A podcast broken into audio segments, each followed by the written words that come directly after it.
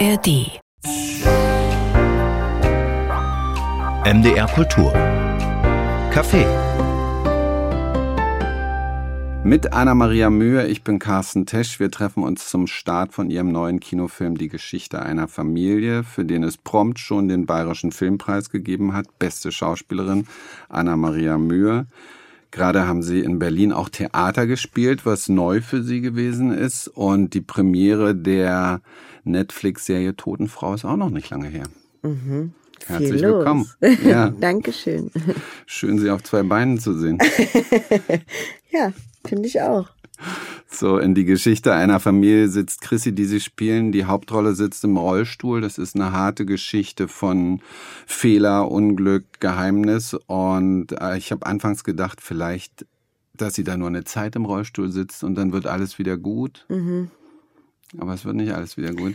Nee, zumindest der Teil wird nicht gut, aber dafür werden andere Teile gut in dem Leben. Also es geht viel um Schuldzuweisung, um Verdrängung, um Trauerarbeit, um Verlust und ganz schön große Themen, die wir da behandeln und die ich äh, mit meinem wunderbaren Kollegen Michael Wittenborn spielen durfte und ausfüllen durfte.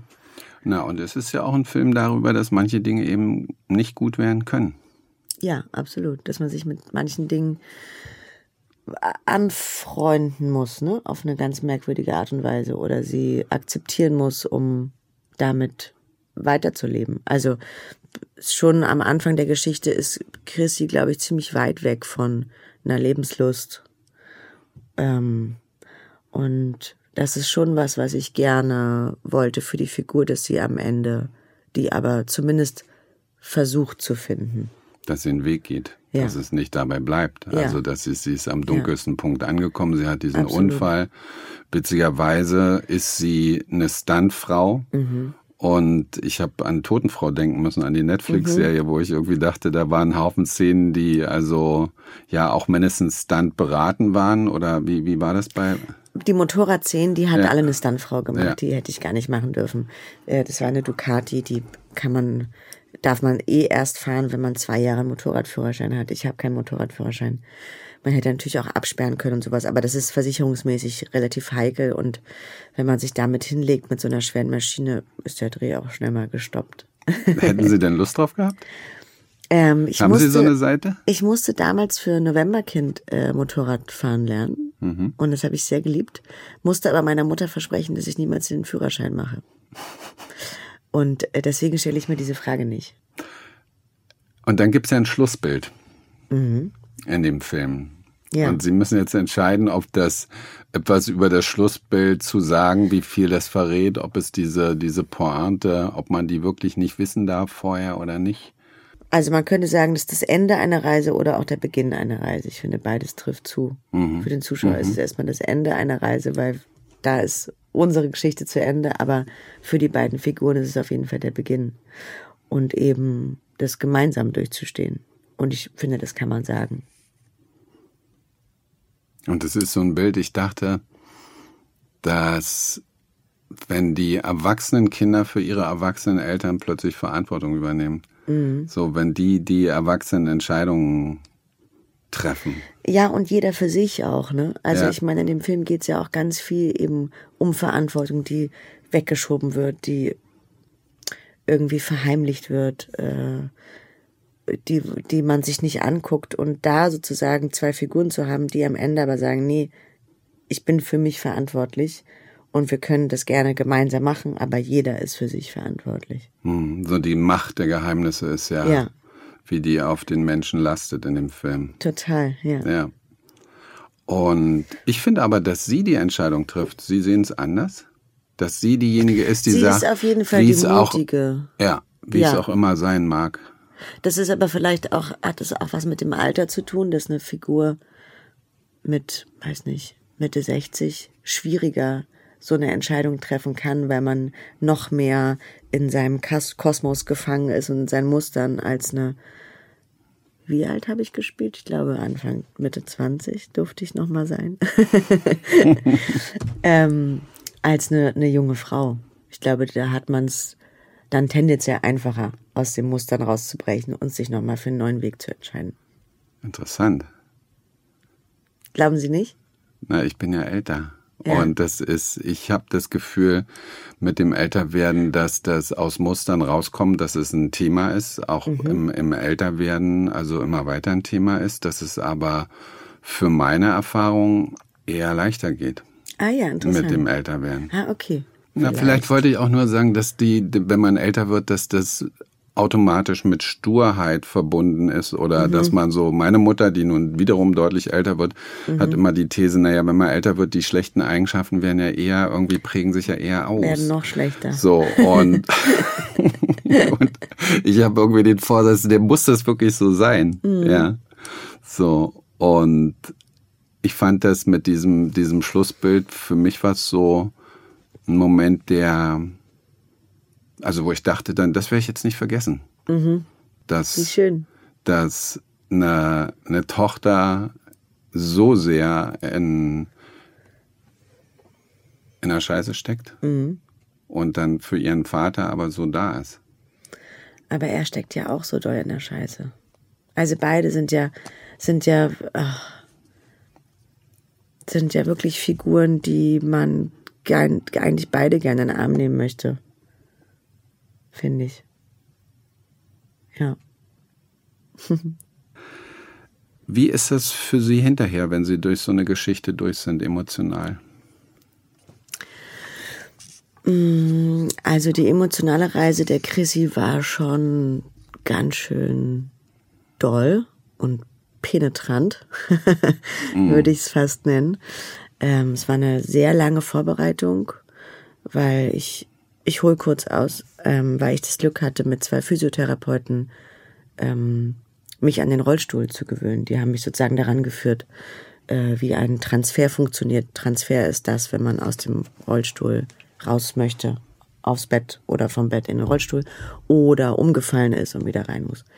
Ähm, und das sind Sachen, die ich lange geübt habe, die mir natürlich geholfen haben für die Körperlichkeit. Äh, ich hatte viele Gespräche mit Menschen, die selbst im Rollstuhl sitzen. Mm. Und was ich wahnsinnig beeindruckend fand, war, dass zumindest die Menschen, die durch einen Unfall im Rollstuhl sitzen, ähm, zumindest die, mit denen ich gesprochen habe, eine unglaubliche äh, Lebenslust hatten. Zumindest an dem Punkt, wo ich mit ihnen gesprochen habe. Die haben mir natürlich alle erzählt, dass es Phasen gibt. Die Phasen haben sie alle gle äh, gleich benannt, interessanterweise. Ähm, das habe ich versucht einzubauen in die Figur. Und deswegen konnte ich danach, glaube ich, ganz gut da rausgehen. Mm, Weil ich auch für mich beschlossen habe, dass die Chrissy jetzt sich entschieden hat, ein gutes Leben zu führen. Und damit konnte ich sie fliegen lassen. Das ist interessant, wenn Sie das so beschreiben, dass also die Behinderung, also ich meine, wenn ich Ihnen jetzt zuhöre, wird es mir auch direkt klar, nur beim Zugucken war die Behinderung wie, wie, ja, es war einfach Teil der Geschichte und es war für mich aber keine Geschichte von einer Behinderten. Nee, So. absolut, ja. Also es geht nicht darum, irgendwie es ist kein Film über Inklusion Nee. oder so. Überhaupt Nee. nicht. Es ist keine, keine äh, Thematik Menschen mit Behinderungen, sondern Nee. es ist eigentlich die Zuspitzung des Konflikts und es ist Absolut. aus der Entscheidung heraus vermutlich entstanden. Also wie, wie kann diese Geschichte mit diesem Verheim Geheimnis noch eine größere Zuspitzung finden? Ja.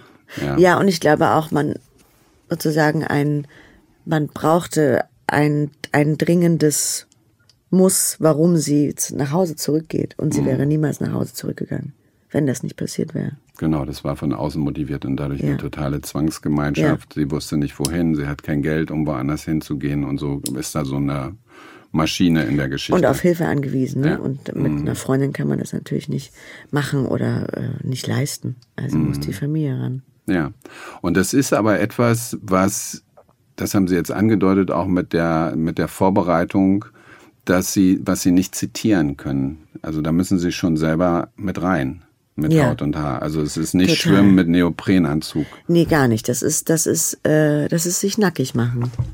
Also das ist schon, mm, ja, also ganz schön viel von sich zeigen. Also auch dem Team gegenüber. Das Gute bei dem Dreh ist, oder zumindest geht's mir so, dass ich nie darüber nachdenke, dass das am Ende Leute sehen könnten. Echt, ist es weg? Ja, das ist, da denke ich nie drüber nach. Was aber total gut ist, weil dadurch habe ich nur das Team und mich und äh, dadurch ist es sehr geschützt. Im besten Falle. Es gibt natürlich auch Teams, wo es jetzt nicht so Suche läuft, sage ich mal. Aber das war ein ganz tolles Team und ein besonderes Team.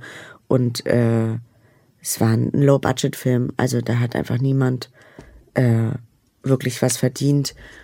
Und dadurch haben alle natürlich so eine besondere Kraft und Energie da reingegeben, was toll war, was der Film oder die Dreharbeiten total gebraucht haben. Dass man so gemeinsam an einem Strick zieht und äh, was ja im besten Falle Besonderes machen möchte. Und das zieht sie offenbar an, solche Rollen, wo, wo das mit dem Zeigen passiert? Mm. Also Sie haben eben ja selber gesagt, so dass, dass man macht sich nackt und das ist, also ich meine, ich habe jetzt im Vorfeld auch auf Insta geguckt und so mhm. und da gibt es einfach unheimlich schöne Bilder von Ihnen. Mhm. Und in diesem Film ist es so, dass Sie da nicht mehr drauf geachtet haben. Mhm. Ja. das stimmt, ja. Uneitel. Aber trotzdem bin ich an einem Punkt in meinem Berufsleben, wo ich äh, das immer seltener mache. Wenn ich mir jetzt so die Filme von den letzten Jahren angucke, ähm, ist die Geschichte einer Familie auf jeden Fall wieder so eine Perle gewesen. Äh, und die, die letzte, sagen wir mal, dramatische Perle ist schon ein Weilchen her. Weil Totenfrau war für mich mehr Action, hm. war für mich mehr äh, eine unglaubliche Powerfrau, die da durchmarschiert und so ihren Weg geht und Menschen beiseite schafft, die sie stört und so. Also das ist was anderes gewesen. Und ist es eine bewusste Entscheidung, dass Sie, also ist es ein Plan, den Sie verfolgen? Ah ja, ich, also der Anteil von diesen Sachen, die, also die derartig unter die Haut gehen und. Nee, es ist kein Plan, aber es passiert ein bisschen. Ich glaube, was man sich wünscht, das glaube ich schon dran, dass es dann auch kommt. Ähm, und ich habe das die ersten Jahre wurde ich eigentlich nur für so dramatisches Sachen besetzt. Spätestens am Novemberkind war sozusagen das Abo da. Ne? Ja, und da sind die Deutschen ja auch wahnsinnig gut und leider auch einfach drin, einen in so eine Schublade zu stecken. Und ähm, ich habe irgendwann so für mich gedacht, ich will das aber nicht jedes Mal schenken, weil es ist was Besonderes, ähm, wenn ich mich euch zeige. Und das muss sich lohnen. Und dafür muss ein gutes Buch her. Deswegen kommt es nicht mehr so häufig vor. Wie ist es gelaufen in dieser Geschichte eigentlich? Es ist der erste Film von Carsten Dahlem als Regisseur und mhm. beim Filmpreis hieß es gerade über Sie Superstar mit Tiefgang. Also sein erster Film, Sie sind der Star. Wer hat wen gefragt? Er hat mich gefragt. Äh, er hat mich gefragt und hat mir aber erzählt, dass er beim Schreiben schon immer an mich gedacht hat. Er wohnt bei mir auch im Kiez und hat mich also wir kannten uns nie persönlich, aber er hat mich scheinbar öfter mal beobachtet und hat das Buch geschrieben. Er hat einen Fernseher, geht gelegentlich mal ins Kino oder oder so ja. oder mich im Café gesehen oder ja. so und ähm, war dann glaube ich relativ erleichtert, dass ich gesagt habe, ja auf jeden Fall. Ich also verstehe die Frage nicht, natürlich mache ich das. Aber es muss ja ein bisschen mehr Vorgeschichte gegeben haben. Also er, sie kannten das Buch in dem Moment schon. Genau, er hat mir ja. das Buch äh, über die Agentur schicken lassen und, und die Agentur hat gesagt, hier, das könnte dich interessieren. Ja, und genau. Ja. Was, was sagt die Agentur dann konkret eigentlich, wenn, wenn so ein Buch Die lesen kommt? nie vor. Also ich, Ja. wir lesen immer gemeinsam. Ach so. Äh, ich lese auch eigentlich alles, was ich auf den Tisch bekomme, außer es ist klar, ich habe da keine Zeit für den angefragten Zeitraum.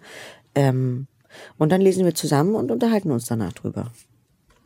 Und ähm, ja, das ist ein Debütfilm.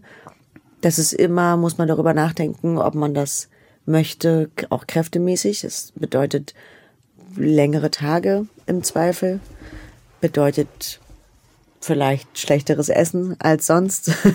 Und weiß ich, der, der Trailer Schlechtere oder so, wo Hotels. man da. Ja, so, also es ist alles sozusagen aufs Minimum reduziert, was jetzt aber in diesem Falle wirklich äh, scheißegal war, wenn ich das so sagen darf, weil äh, die Geschichte sozusagen so war, wie sie war und es eben gar nicht um Äußerlichkeiten ging. Das heißt, natürlich haben wir alle in einem Hotel gewohnt, was jetzt nicht ein Fünf-Sterne-Ding war, sondern vielleicht anderthalb Sterne hatte. Hm. und man kann es auch da schön machen. Und es ist eine Vater-Tochter-Geschichte. Und der Michael Wittenborn, der den Vater spielt, ist genau in dem Alter, äh, also er ist jetzt so alt wie ihr Vater jetzt wäre, ihr leiblicher Vater. Ja, haben Sie gut ausgerechnet. War nicht viel zu rechnen. 53 ist für mich leicht zu übersetzen. Und ich, Ja. ich spreche Sie darauf an, weil es diese Geschichte, Ihre Geschichte öffentlich ist und Sie entscheiden müssen, was Mhm. ja, genau. Aber was soll ich dazu jetzt noch sagen? Sie müssen mir schon eine Frage stellen. Weiß ich nicht, ob man immer von eine Frage ich stellen hier muss. Nicht ins Plaudern. ob die, ob die, die Assoziation, die für Sie damit losgehen könnte, war Ihnen das klar, dass das altersmäßig so genau zusammenpasst? Ich habe das irgendwann, war mir das klar, aber irgendwie habe ich darüber nie nachgedacht, tatsächlich. Also es ist dann so, nee, also vielleicht ist dafür mein Vater dann auch schon zu lange tot, als dass man anfängt, so komische Rechnungen aufzustellen. Mm. Aber Michael und ich hatten auf jeden Fall ein sehr inniges und fast familiäres Verhältnis. Das war toll. Also wir haben uns ja ganz schöne Dinger da an den Kopf geworfen innerhalb unserer Geschichte und waren sehr böse und wütend miteinander und haben oft in den Drehpausen nebeneinander gesessen und haben einfach äh, Händchen gehalten. So, um zu zeigen, eigentlich ist alles gut. Oder man ist ein, einfach da und sieht den anderen, wie es dem gerade geht, durch was er gerade durch muss. Ja. Die Mutter in dem Film verschwindet, wenn es schwierig wird. Und Sie haben auch eine Tochter, die ist zehn Jahre. Und mein Bild von Ihnen ist, Sie nehmen die mit, wenn es schwierig wird. Auf jeden Fall. Ja. Ich trage die auf Händen da durch und marschiere durch die, die Scheiße selber. Ich habe die Geschichte gelesen, wie Sie Birte Wolter kennengelernt haben. Das ist zehn Jahre her. Ja. Ihre Tochter ist zehn Jahre. Das heißt, Sie haben also ganz früh angefangen, wieder zu arbeiten. Und Sie Ja. haben sich ganz früh diese Situation aber auch eingerichtet, dass das möglich war, dass also Ihre Ja. Tochter da mit dabei sein konnte. Ja, total. Das war mir aber auch wichtig. Also, ich kenne das aus meiner Kindheit, dass ich eben nie dabei war und immer mit Nannies zu Hause war. Und das kann man so machen, muss man aber nicht. Und ich habe mich für den anderen Weg entschieden. Äh, und bin da sehr froh drum. Und jetzt durch Schule geht es natürlich nicht mehr. Mm, Aber ich habe, also meine Tochter hat einen tollen Papa, der sich wahnsinnig rührend kümmert und ähm, es funktioniert ganz gut. Aber anfangs war die Situation also die, dass Birte Wolter mit ihnen mitgefahren ist. Sie haben gedreht und ihre ganz kleine Tochter war mit dabei und Wir hatten ein, ein großes Auto, wo alles drin war, Wickelunterlage, 1000 äh, äh, Kilogramm Windeln und äh, Flaschen, Wechselklamotten, Sommer bis Winter, alles dabei. Und dann sind wir von teilweise vom Spreewald, wo ich gedreht habe, nach Regensburg gefahren, nachts, weil ich da gedreht habe am nächsten Tag. das Baby immer mit. Baby immer mit. Und wer gerade eine Hand frei hat, hat sie gewickelt. Und der Deal war, wir sind Freundinnen, sie sind kein Paar, ne?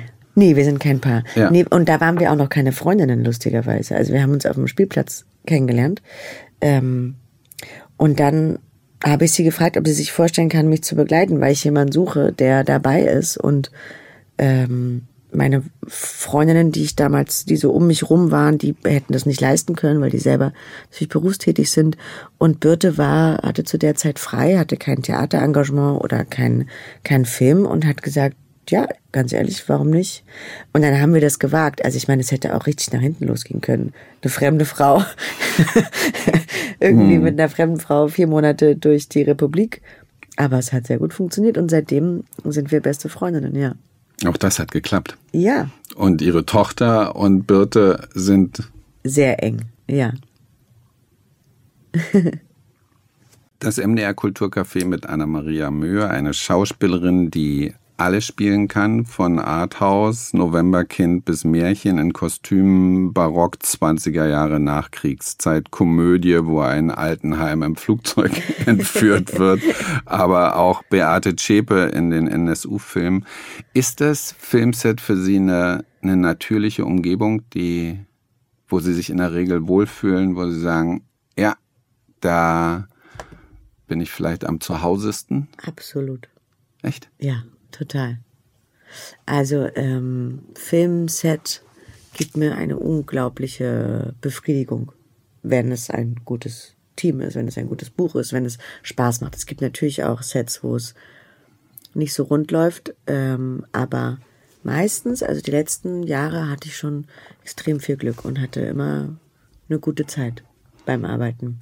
Was passiert, wenn es nicht so rund läuft? Was sind so Probleme, wo die Sie dann als, weil Probleme gibt es dauernd an Filmsets, das irgendwie. Es sind so Energien. Also es gibt manchmal so Energiefresser, die dann so viel von einem wollen oder äh, natürlich auch KollegInnen, die wahnsinnig viel Aufmerksamkeit brauchen, die auch sehr viel Energie fressen, die dann vom ganzen Team saugen und das Team ist fix und fertig, äh, inklusive meiner Wenigkeit. Ähm, die das ja alles tragen müssen dann und aushalten müssen und mitgehen müssen und eventuell sogar noch supporten müssen, weil sonst kippt die Laune oder die Stimmung. Oder die Produktion, weil ja. ich meine, alles ist total auf Kante genäht. Ja, ja. es ist, Zeit spielt eine wahnsinnige Rolle. Ja. Man kann nicht ewig probieren, bis man irgendwas gefunden hat. Ja.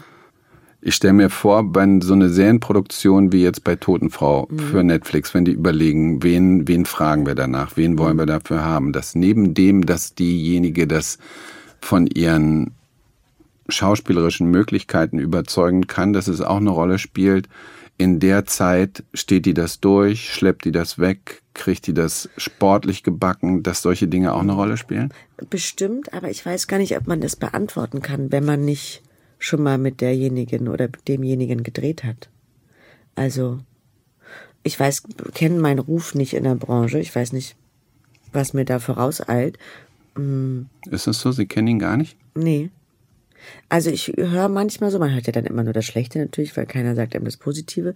Aber man hört manchmal so Sachen, äh, da ist jetzt aber mir noch nicht untergekommen, dass ich sowas nicht tragen oder halten könnte oder durchhalten könnte. Und für Totenfrau habe ich auch ein extremes Sportprogramm gemacht vorher. Und vier Monate keine Kohlenhydrate gegessen, das war vielleicht deprimierend. Aber sie hatten entsprechend dann also eine gute Bizeps-Trizeps-Vorbereitung, um später im Rollstuhl zu arbeiten, weil das sieht man in der in der Rolle, dass wie sie den Rollstuhl bedienen. Der Rollstuhl war davor, die Dreharbeiten. Ach so. Die waren vor Totenfrau. Okay, in meinem Leben ist das erst ja. danach gekommen. Nee, ich bin erst mit Totenfrau in ah, Südtirol ja. gewesen und Aha. dann Nee, ich habe aber bei dem Film habe ich angefangen mit äh, mit äh, ähm, keine Kohlenhydrate. Mhm. Also das habe ich beim Rollstuhlfilm musste ich das anfangen, weil ich sonst nicht genug Zeit gehabt hätte und ich wollte nicht so eine Hauruck zwei Wochen Nummer nichts mehr essen machen, sondern wollte das Gemach und irgendwie gesund in irgendeiner Form. Ähm, und deswegen habe ich während diesem Dreh angefangen für Totenfrau. Mhm. Wollen wir das nochmal kurz vertiefen mit den Kohlenhydraten? Ja, bitte. So, weil ich, mein Gefühl ist, dass man ja, wen auch immer ich treffe, 50 Prozent der Menschen haben irgendwelche Ernährungskonzepte. Ja. Und das interessiert, glaube ich, viele Leute zu sagen, wie ist es gelaufen bei Ihnen mit den Kohlenhydraten? Was also, hat es also, gemacht? naja, es hat natürlich gemacht, dass der Sport unglaublich schnell angeschlagen hat. Ähm, und es einfach schnell definiert aussah. Also wenn man auf Brot verzichtet, was für mich Horror ist, ich liebe Brot. Hm. Äh, Nudeln, ich liebe Nudeln. Äh, Pizza ist okay, äh, kann ich drauf verzichten. Aber wenn man auf das alles verzichtet plus äh, Alkohol, dann ist es immens. Und man kann tatsächlich auch viel essen. Also, aber ich brauchte alle zwei Stunden was. Also ich habe jetzt nicht so ausgehalten, irgendwie fünf, sechs Stunden. Und dann schön Fleisch.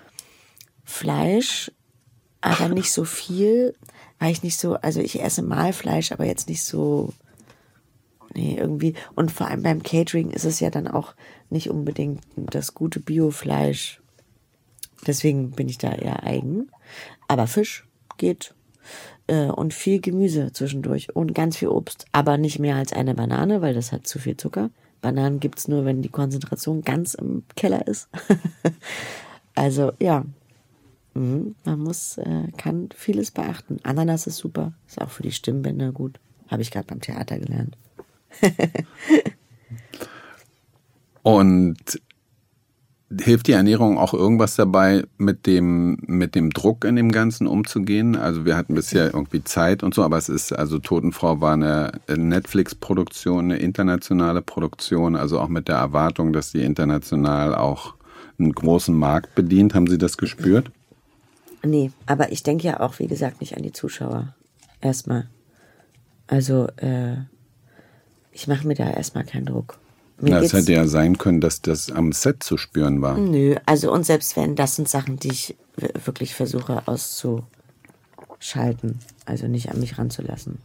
Ich bin dann so mit der Figur beschäftigt und äh, mit dem Drehbuch oder mit Umschreiben von irgendwelchen Szenen, weil ich unzufrieden bin, äh, dass ich äh, nicht über solche äh, vermeintlich oberflächlichen Sachen nachdenke. Und das machen Sie? Sie schreiben Szenen um? Manchmal, aber ich frage.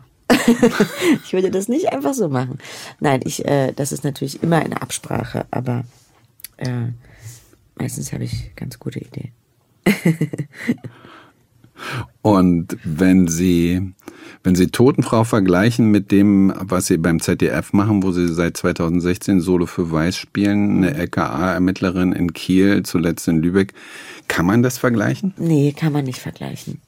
Also, al- also allein deswegen, weil die Figuren natürlich ganz anders sind und die Blume ist äh, viel emotionaler als äh, meine Nora Weiß und äh, hat zwar auch eine, eine Kühle und eine so eine Standhaftigkeit, aber äh, kann sich auf jeden Fall in Momenten total darauf einlassen, Gefühle zuzulassen, was die Nora Weiß ja relativ selten kann.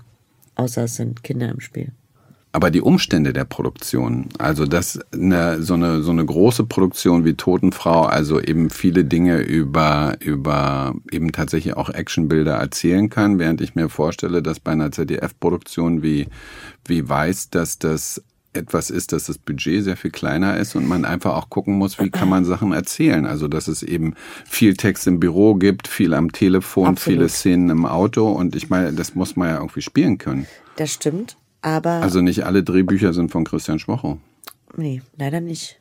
Ähm, aber bei so Action-Sachen vergisst man ja auch ganz oft, dass man da als Schauspieler selber gar nicht 0,0 daran beteiligt ist, weil das alles Stuntfrauen oder Stuntmänner machen. Äh, und diese ganzen coolen Fahrten auf dem Motorrad, die wirklich sehr, so beeindruckend sind, finde ich, bei Totenfrau. Das hat ein unfassbar tolles Team gemacht, die die ganzen James Bond-Dinger auch machen äh, und sind da durch die Berge gedüst. Natürlich gibt's das nicht bei Solo, aber ich habe es ja bei Totenfrau auch nicht mitbekommen, deswegen fällt es da in meinem Drehplan nicht auf. Okay.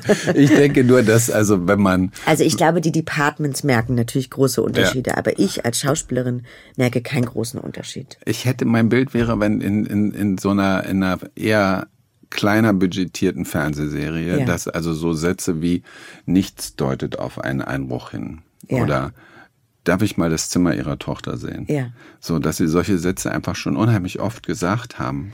So, Es, es geht, ich versuche immer darauf zu achten. dann schreiben sie um. Ah, schrei, ich schreibe viel um. Aber weil mein Bild ist, dass solche Dinge das schauspielerisch hinzukriegen, wo also vielleicht der Stoff insgesamt dünner ist, dass das etwas ist, was auch ein Teil des Handwerks, des Talents der, der, der Schauspielerin ist, die am Ende überzeugt oder die, die viel nahe geht oder die viel auch sehen wollen. Das ist aber ein tolles Kompliment, das hat mir noch nie jemand gesagt. War das als Kompliment jetzt gemeint? Ja, habe es jetzt so verstanden und ich verbuche das auch genauso. Ja. Das mich interessiert das Handwerk dabei noch. Ja, Was also ist das ich glaube- Sie? Sie sind auf keiner Schauspielschule gewesen. Sie haben das einfach übersprungen und gekonnt. Ja. Oh, Ja, und gemacht und dabei gelernt. Hm. Äh, ja, also und ich mache, also für mich ist es kein Unterschied in der Machart, weil ich genauso so viel Liebe reinstecke, wenn ich Solo drehe, äh, wie wenn ich die Geschichte einer Familie drehe. Und das sind natürlich zwei völlig verschiedene Paar Schuhe und trotzdem ist es erstmal gleich intensiv oder gleich liebevoll von mir. Also es wird, ja, es wird ähnlich behandelt. Aber das ist auch toll. Ich liebe diese Vorbereitung. Ich liebe mich da so reinfallen und durchwälzen und es zu meinem machen äh, und Sachen finden, die für mich keinen Sinn ergeben und eine Woche später machen sie doch plötzlich total Sinn. Was könnten Sie gern, sind sich aber nicht sicher, ob Sie das wirklich hinkriegen? Also, hätten Sie mich vor zwei Monaten gefragt, dann hätte ich gesagt, sing. Jetzt stand ich aber auf der Bühne das erste Mal in meinem Leben und habe fünf Wochen en suite, also jeden Abend bis auf Montag gespielt und habe jeden Abend gesungen. Und ich bin bestimmt keine gute Sängerin, auf gar keinen Fall. Äh, werde ich auch nie werden.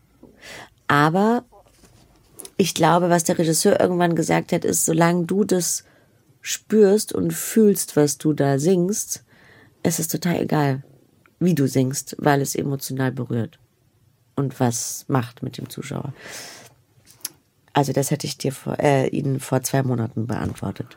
Singen. Das war Stolz und Vorurteil oder so, das ist ein Jane Austen Cover. Ja. Richtig. Was in der Komödie am Kurfürstendamm stattgefunden hat. Und das war überhaupt das erste Mal Theater. Ja, das erste Mal Theater. Wie, warum haben Sie damit so lange gewartet?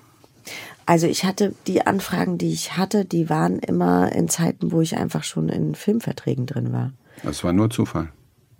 Das, naja, es war, also der, der Wunsch wurde bei mir schon immer lauter die letzten zwei Jahre, würde ich sagen. Und ich habe den hier und da immer mal fallen lassen und äh, auch KollegInnen gesagt, dass ich Interesse habe, jetzt mal auf die Bühne zu gehen.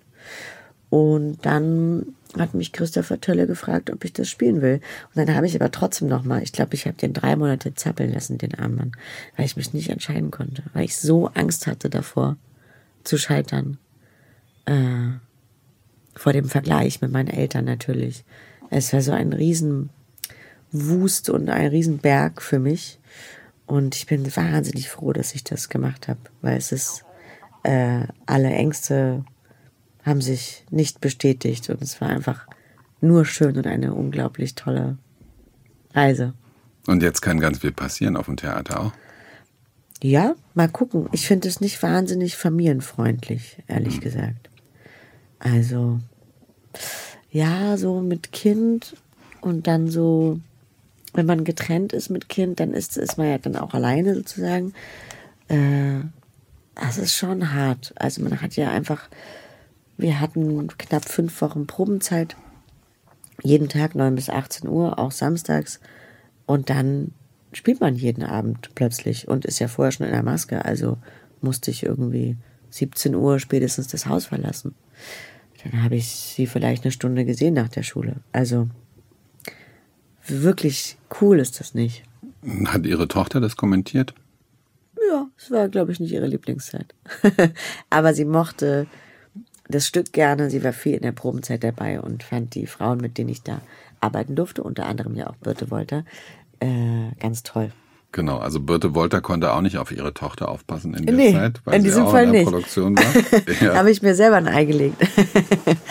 Nein, aber ich habe ja noch einen großen Pool an anderen tollen Freundinnen, die sich sehr, sehr gerne und rührend um meine Tochter kümmern. Das ist bei Ihnen total auffällig, also in der Vorbereitung auf dieses Gespräch, dass meine Freundinnen, ja.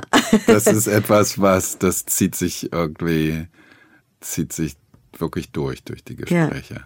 Ja, ja so meine Familie, meine Wahlfamilie. Ja. Was ist gut bei Freundschaft? Wollen wir über Freundschaft reden? Das ist gut. Äh, Was ist Ihnen wichtig dabei? Vielleicht ein bisschen, ein bisschen spezifischer gefragt. Also, mir ist wichtig, dass äh, mein Gegenüber sich traut, mir Sachen zu sagen, die vielleicht auch unangenehm sind. Äh, dass mein Gegenüber sich nicht einschüchtern lässt von dem, was ich mitbringe, was manchmal passiert, was ich kenne mit Begegnungen. Äh, und mir ist wichtig, dass beide Lust haben, eine gute Zeit zu haben, wenn sie miteinander sind. Ist das ein Problem, weil sie so bekannt sind oder weil sie auch aus dieser berühmten Familie kommen und dass immer ja. alle Leute gleich neugierig sind, irgendwie, wie ist die und was ist so der Hintergrund und ja, da habe ich schon in die Richtung viele Erfahrungen gemacht. Oder äh, sich eben nicht trauen, irgendwas zu sagen. Ne? Also es gibt eben das Extrem, wahnsinnig viele Fragen zu stellen und man hat das Gefühl, man sitzt äh, mit der Bildzeitung zusammen am Tisch. Mhm. Äh, oder eben das Gegenteil, äh, dass das Gegenüber sich gar nicht traut. Oder nur von sich erzählt, um ich dann auch denke, hm, jetzt könntest du aber auch mal fragen, was bei mir so los ist im Leben. Äh, es gibt es gibt alles, ja. Und Sie selber, Ihre Selbstbeschreibung als Freundin? Ich kann mich besonders gut kümmern und da sein. Also, Kümmern heißt aufpassen, aber auch mal ja. auch mal einen Rücken massieren oder ja. Genau.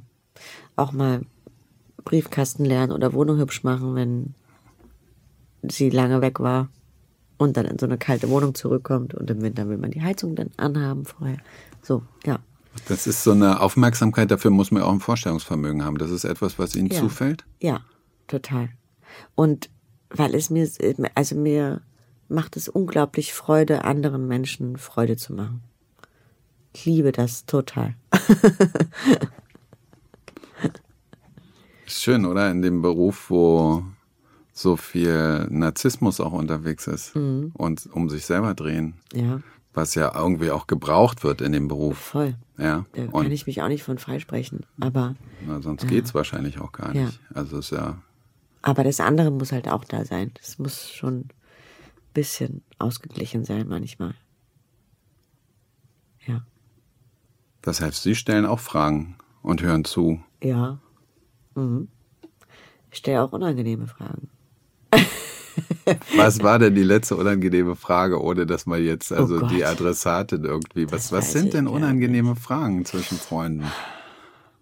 Naja, wenn man weiß, Mm, das ist jetzt vielleicht ein Thema, womit sich die Freundin gerade nicht so beschäftigt. Es wäre aber eigentlich besser, weil dann würde es weitergehen. Und wenn man hinguckt, dann tut es vielleicht weh, aber es ist einfacher hinzugucken. Also dann ist es danach einfacher, wenn man hingeschaut hat. Mhm. Ich habe meiner Tochter mal ein Buch geschenkt. Äh, da ging es um eine große dunkle Wolke, die über einem hängen kann manchmal.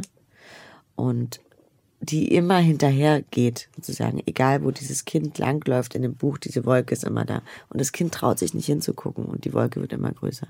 Und irgendwann guckt die diese Wolke an und die Wolke erschrickt sich so doll, dass sie wie so entflieht und sich so auflöst. Mhm.